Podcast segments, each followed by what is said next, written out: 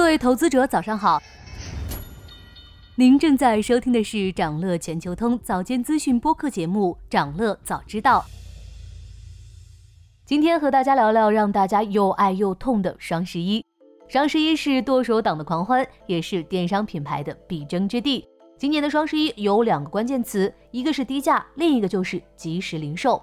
先来说低价。在京东打出“真便宜”的主题后，天猫次日就喊出“更便宜”的口号，告诉大家什么叫朴实无华的商战。但如果拼低价，可能没人比拼多多更深入人心。拼得多，省得多，低价策略是拼多多在淘宝、京东夹击下突围的根本。在这方面，拼多多优势明显。二零二三年上半年，拼多多营收近九百亿，同比增长超百分之六十。虽然在营收上和京东、阿里仍有不小差距。但在消费降级的背景下，传统电商成长进入瓶颈期，专注下沉市场的拼多多明显更具有成长优势。在贯彻低价策略的同时，拼多多的盈利能力也在变强。上半年，拼多多的净利润超过二百一十亿元，超过同期的京东。公司当下的市值一千三百多亿美元，已经是京东的三倍有余。除了低价，今年双十一的另一个关键词就是即时零售。像点外卖一样买数码家电，可能成为今年双十一的新景象。早在今年九月，各大电商平台开始苹果十五竞速大战时，美团就小秀了下肌肉。根据美团闪购公布的数据，iPhone 十五系列的销量同比 iPhone 十四系列刚刚上市之时暴涨了十三倍，创造了苹果产品发售的新纪录。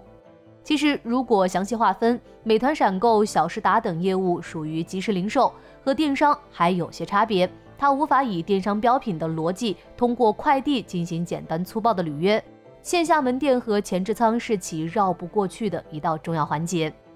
即时零售当下的玩家主要有美团、抖音以及京东。国庆后首周，抖音电商率先为小时达业务开辟了独立入口，小时达在内的即时零售业务已上升为抖音电商的核心项目。相隔一周，京东发布了自己的即时零售模式“幸福三公里”。并将今年的双十一主题设为现货，其背后直指即时零售赛道。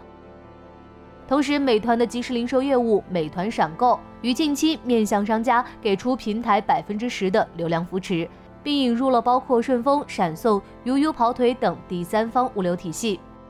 大厂为啥着急圈地？数据显示，近年来即时零售一直保持着百分之五十以上的年均增速。二零二二年即时零售市场规模已超过五千零四十二亿元，预计二零二五年还将翻三倍。即时零售是继直播电商之后的下一个万亿赛道。